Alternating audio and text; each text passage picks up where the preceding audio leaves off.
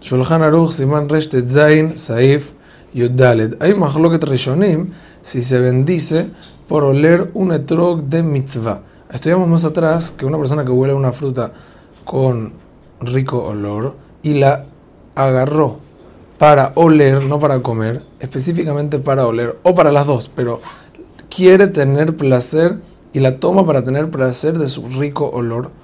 Entonces, si se bendice por allá, no ten reachtov vaperot. Entonces, con respecto al etrog de mitzvah, unos dicen que es la misma ley, que si uno lo toma para oler, puede bendecir por él, no ten reachtov vaperot. Sin embargo, hay Rishonim que dicen que al ser que esta fruta está destinada para la mitzvah específicamente, no está destinada para el aroma. Esto se compara, más atrás estudiamos que especias que son eh, alimentos y se destinan para eso específicamente, entonces no se bendice por ellos.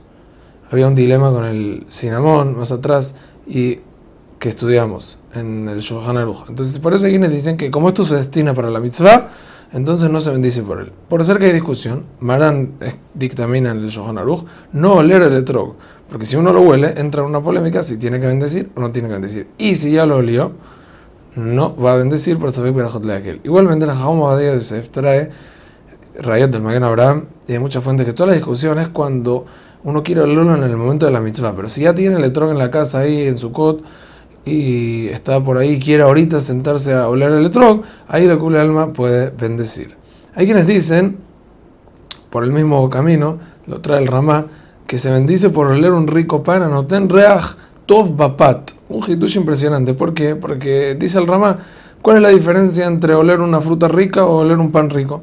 Sin embargo, hay quienes dicen que no, que no es lo suficientemente importante el aroma que se produce por el pan para poder bendecir por él, y por eso mejor no oler el pan, dice el, el Ramá y el Mishnah para no entrar en polémicas. O sea, ¿qué quiere decir? Seguro que uno no se tiene que tapar la nariz, sino no enfocarse en ir ahora a sentarse a oler un pan, porque ahí entraría en, un, una polémica de que igualmente si lo hizo, no bendice.